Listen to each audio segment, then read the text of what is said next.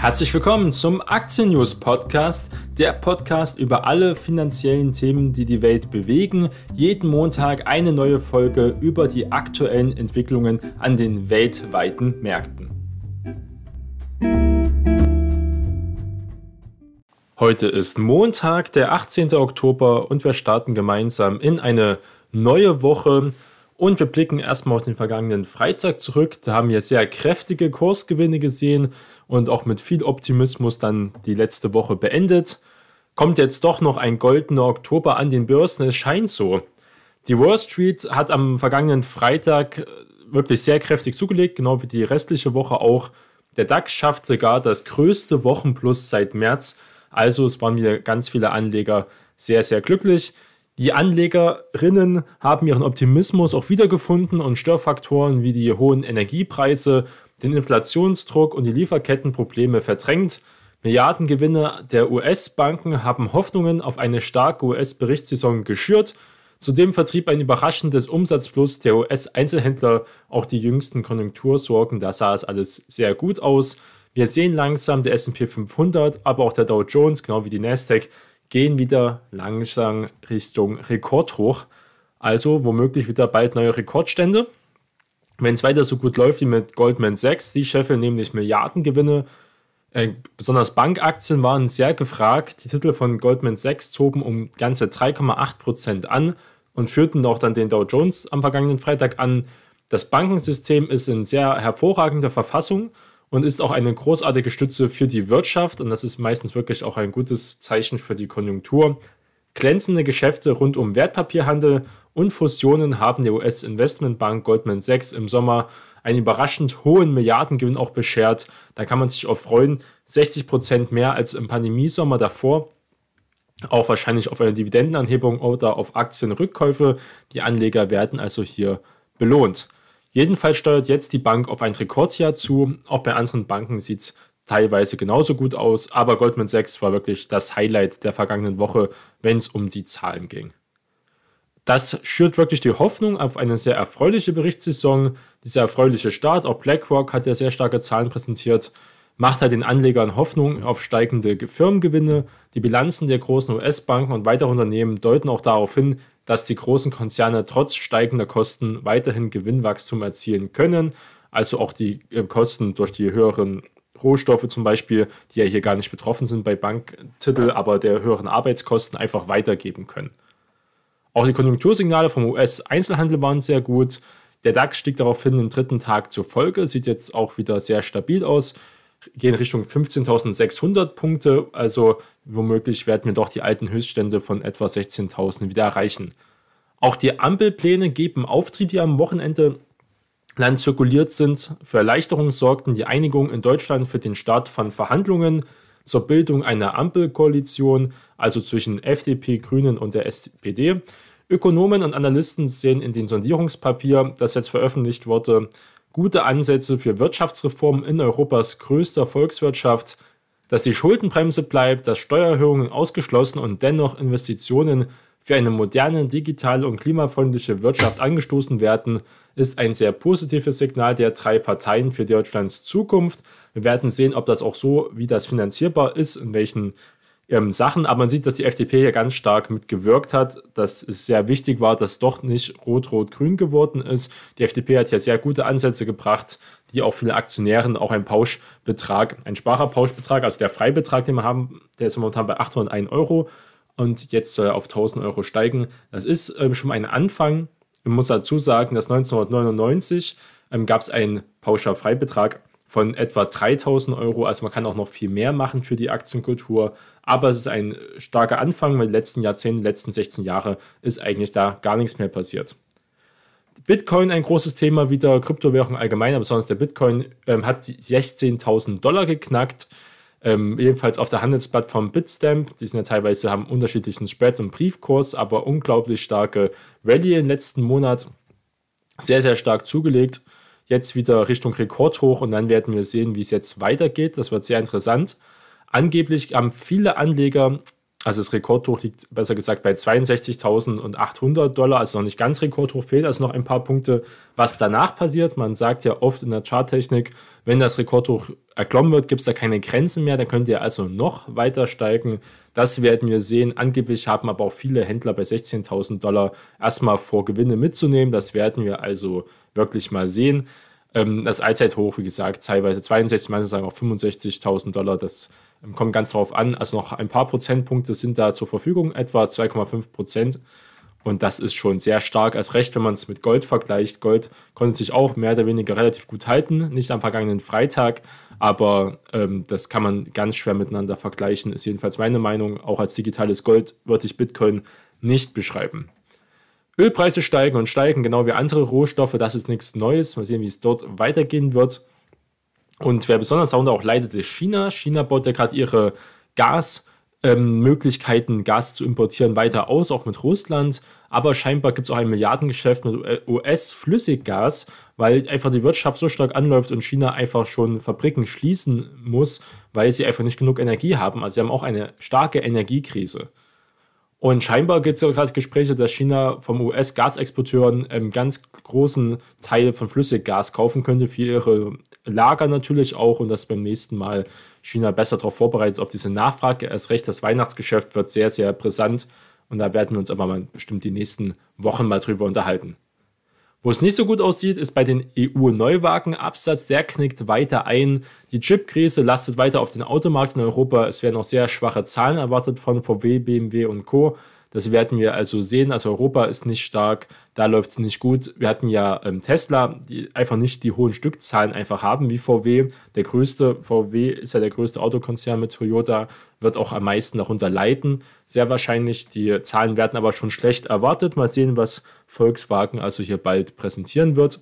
Toyota, wie gerade gesagt, auch der größte mit der größte Autokonzern, kürzt momentan auch die Produktion wie so viele andere Autokonzerne und das ist dann schon ein Risiko, was man beachten sollte, wenn man diesen Titel hier groß gewichtet ist.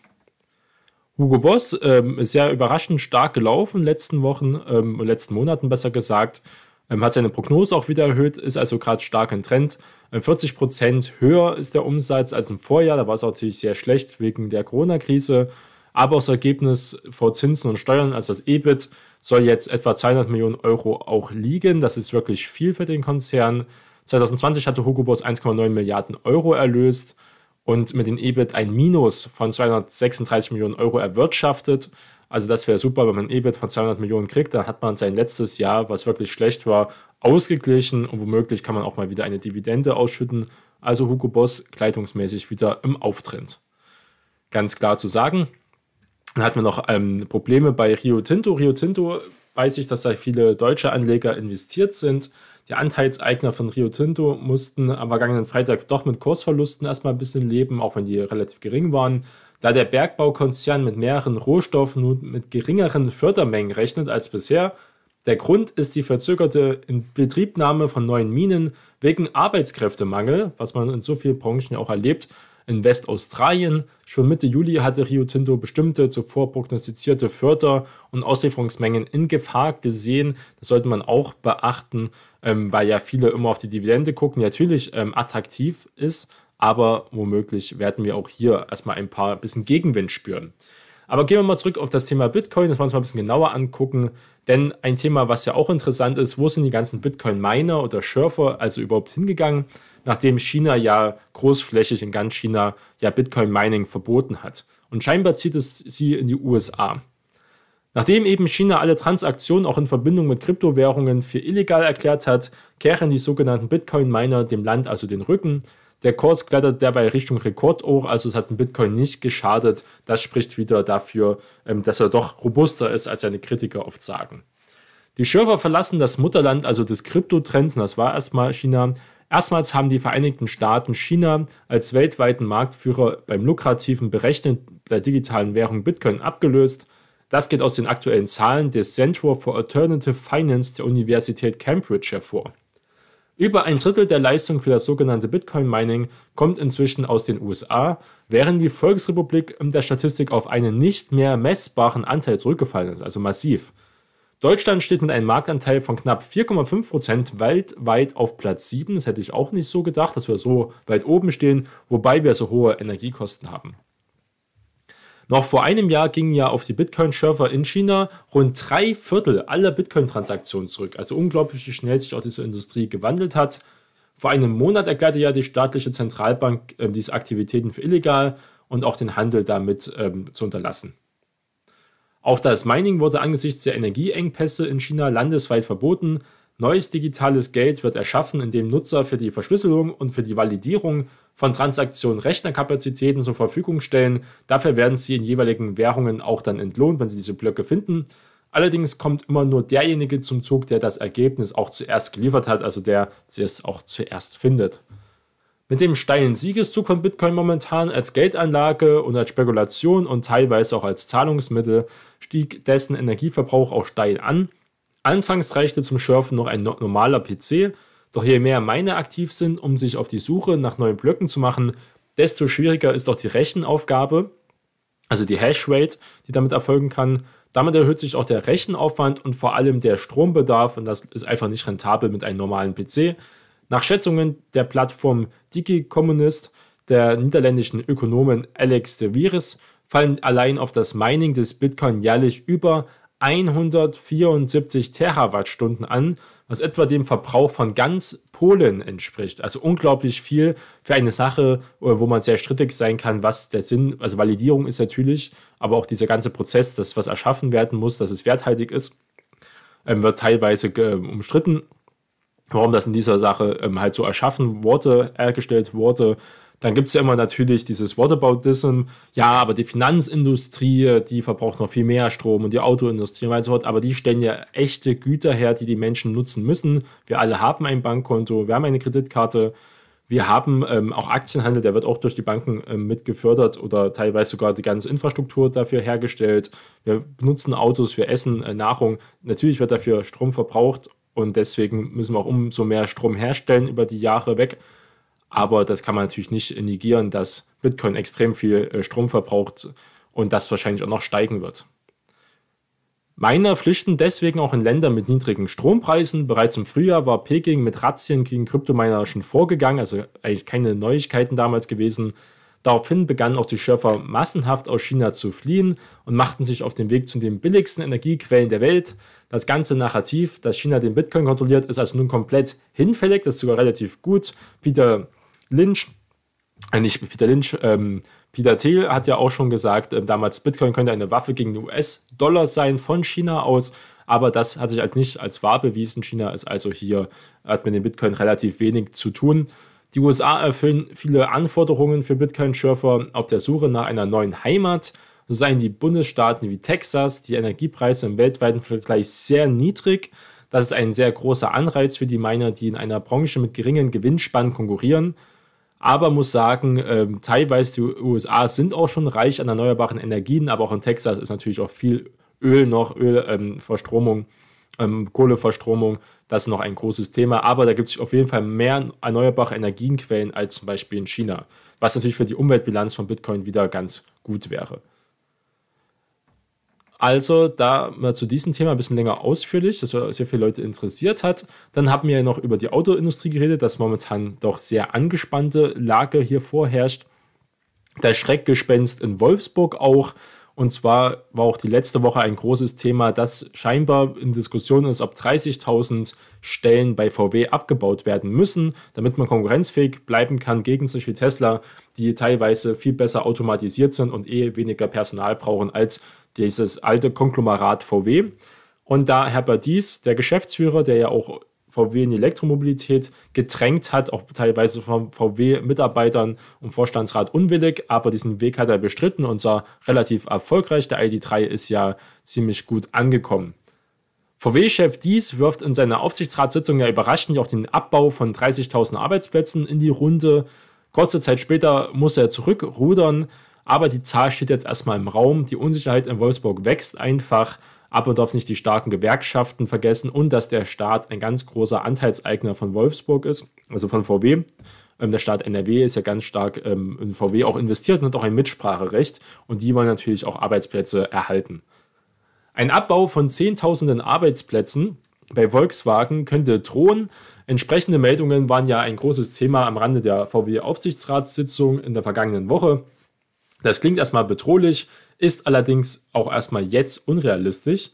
Selbst der oberste Konzernboss kann beim Autobauer eben nicht beliebig viele Stellen streichen. Zum einen gilt zumindest für die deutschen VW-Standorte eine Beschäftigungsgarantie bis 2029. Das ist wirklich ähm, eine sehr lange Zeit. Zum anderen hat der Vorstand in Wolfsburg mächtige Gegenspieler, der Betriebsrat und auch das Land Niedersachsen ist ja in Wolfsburg, nicht NRW, äh, regieren über den Aufsichtsrat mit. Beide sehen keine Notwendigkeit, Stellen abzubauen und beide würden sich im Aufsichtsrat auch da entsprechend dagegen stemmen. Das sollte man hier also nicht unterschätzen. VW-Chef Herbert Dies weiß das natürlich auch ganz genau. Sein Auftritt im Aufsichtsrat dürfte aber dennoch exakt kalkuliert gewesen sein. Das Ziel ist einfach aufschrecken, die Leute anzutreiben, Druck machen, dass hier Veränderungen und auch Erfolge passieren. Denn dies spürt den Atem des größten Konkurrenten Tesla im Nacken. Rund 200 Kilometer Luftlinie von Wolfsburg entfernt plant jetzt Elon Musk den Bau eines Elektroautowerks ja in Grünheide. Die Fabrik in Grünheide, so sieht es jedenfalls dies, werde wohl Maßstäbe setzen in Sachen Produktivität. Tesla kann seine Wagen mit weniger Menschen produzieren.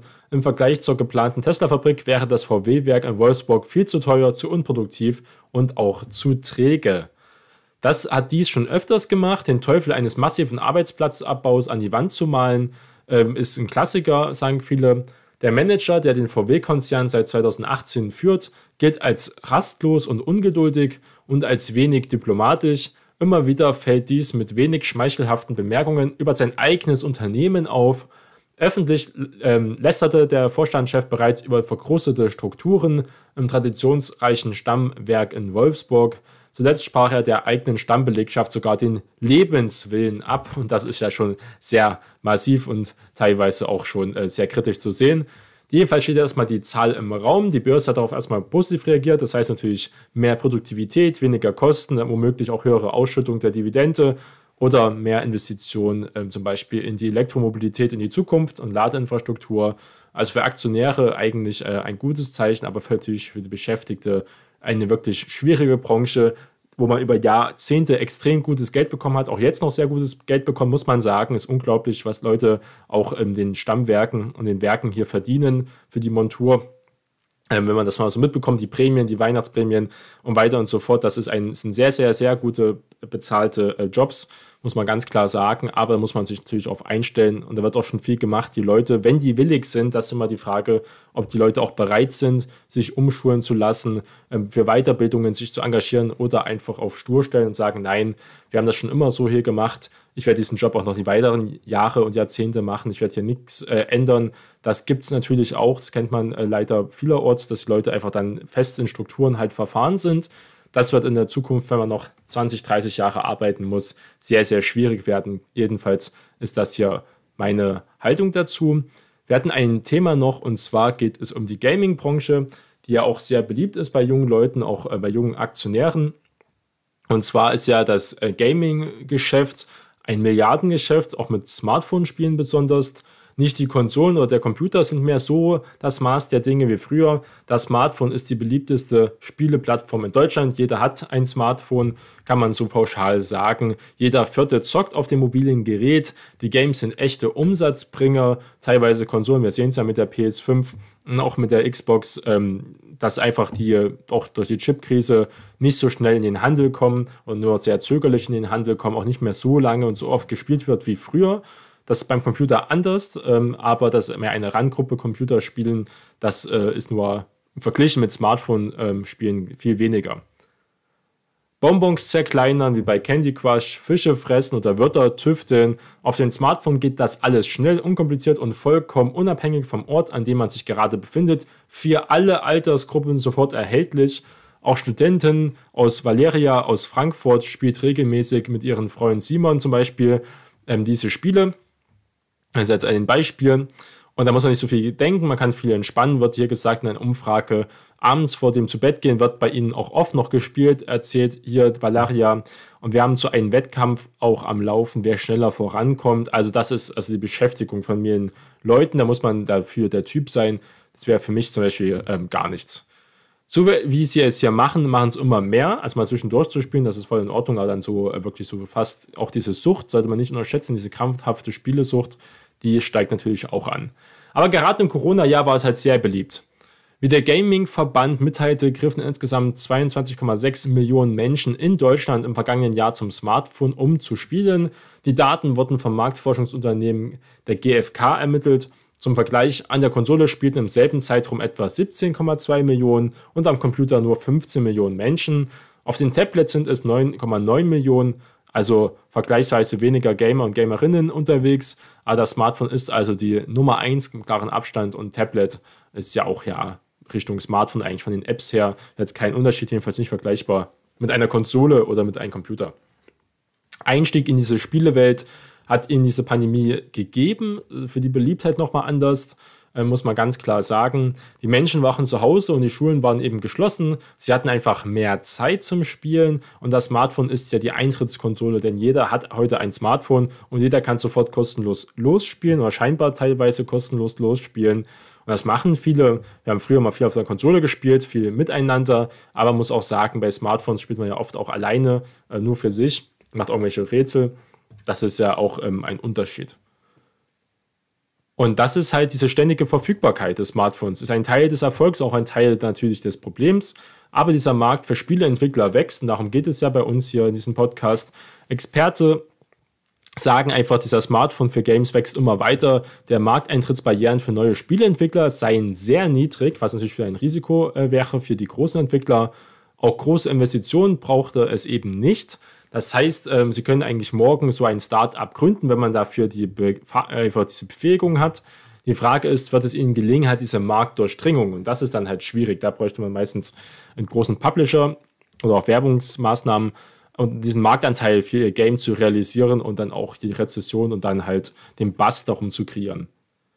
Und das ist teilweise eben Leuten gelungen und das Geld äh, kann man sich wirklich dann sehr, sehr gut verdienen. Umsatz durch In-App-Käufe besonders.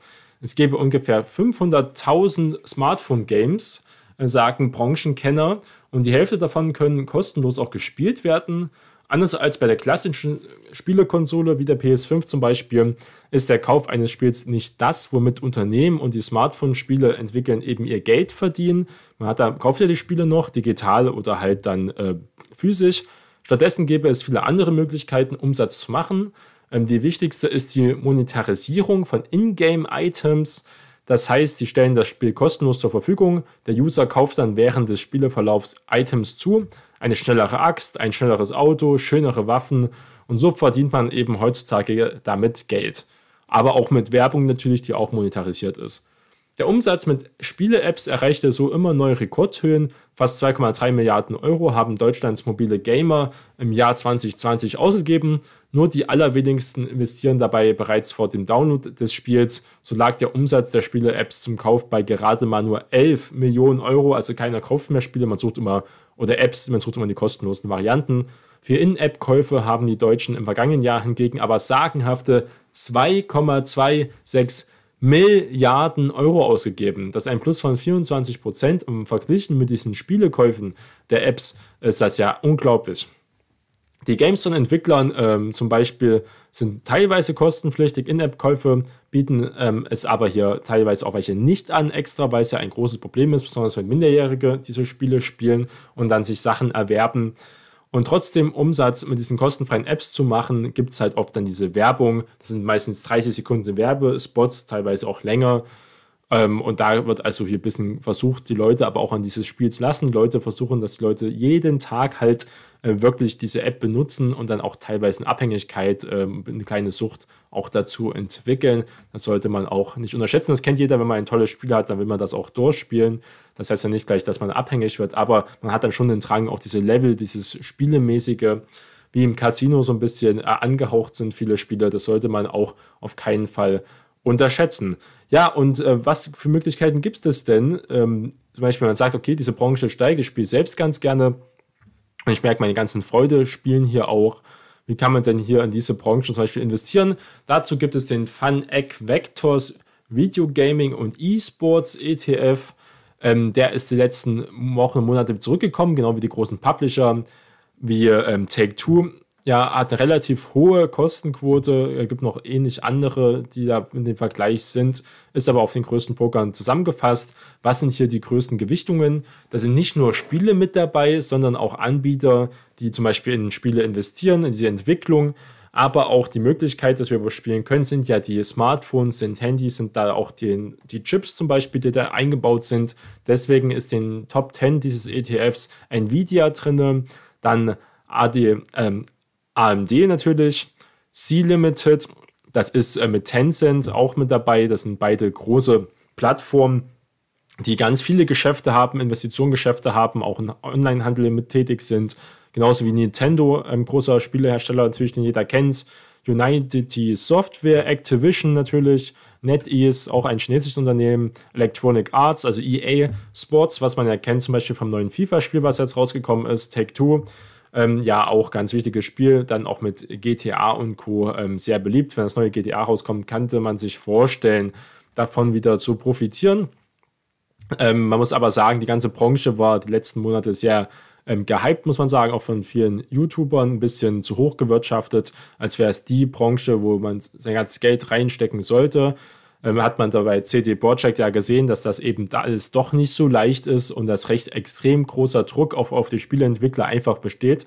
Das muss man ganz klar sagen. Diese Spieleentwickler, es wird erwartet, das Spiel soll immer besser und besser werden, die Grafik soll besser werden, das Spielerlebnis, es soll komplexer werden, es soll länger gehen, mehr Spielzeit, weiter und so fort. Und das ist manchmal einfach zu viel, ähm, wie Leute an diesen Spielen arbeiten können. Und das haben wir dann gesehen, das war bei Cyberpunk dann einfach der Todesstoß, auch wenn jetzt schon wieder teilweise, wie ich es gehört habe, viele Sachen gefixt wurden, aber der Hype ist weg und ähm, keiner redet mehr eigentlich darüber. Das war ähm, das Spiel eigentlich für CD Projekt und darauf sind sie jetzt erstmal sitzen geblieben. Mal sehen, ob sie das nächste Spiel wieder besser hinkriegen oder Cyberpunk schaffen, wirklich wieder in die Schlagzeilen zu bringen, dass es so ein tolles Spiel wird und auch wirklich als Art GTA der Zukunft ähm, spielbar ist. Das werden wir in der Zukunft auch wieder sehen. Aber da bin ich sehr pessimistisch. Werden wir ähm, aber weiter beobachten. Und wie gesagt, auch der ETF hat im Jahr immer noch eine Rendite von 8% erreicht. Äh, Wertentwicklung inklusive äh, der Ausschüttungen, das ist ein ausschüttender ETF, aber die Dividendenrendite ist teilweise hier äh, nicht beachtlich. Ubisoft und weiter und so fort, die schütten Dividende aus, aber als sehr gering. Wir hatten damals März einen Höhepunkt erreicht, Februar, März, und dann sind sie doch teilweise schon stärker korrigiert. 2020 äh, war aber ein sehr gutes Jahr, 70% ähm, Wertsteigerung, da war da ähm, ganz stark auch den SP 500 outperformed, aber dieses Jahr eben nicht. da sieht man, wie zyklisch das ist. Es ist ein Themen-ETF oder Themenaktien, Einzelaktien. Das äh, ist halt ganz speziell, wenn man sich da also sehr gut um dieses Thema spielen möchte, kann man diesen nutzen, aber halt nur als Mischwerk, Beiwerk und nicht hier als Haupt-ETF, den man hier einzeln als einziges bespart natürlich. Das war der Aktien News Podcast. Vielen Dank fürs Zuhören und bleiben Sie langfristig investiert.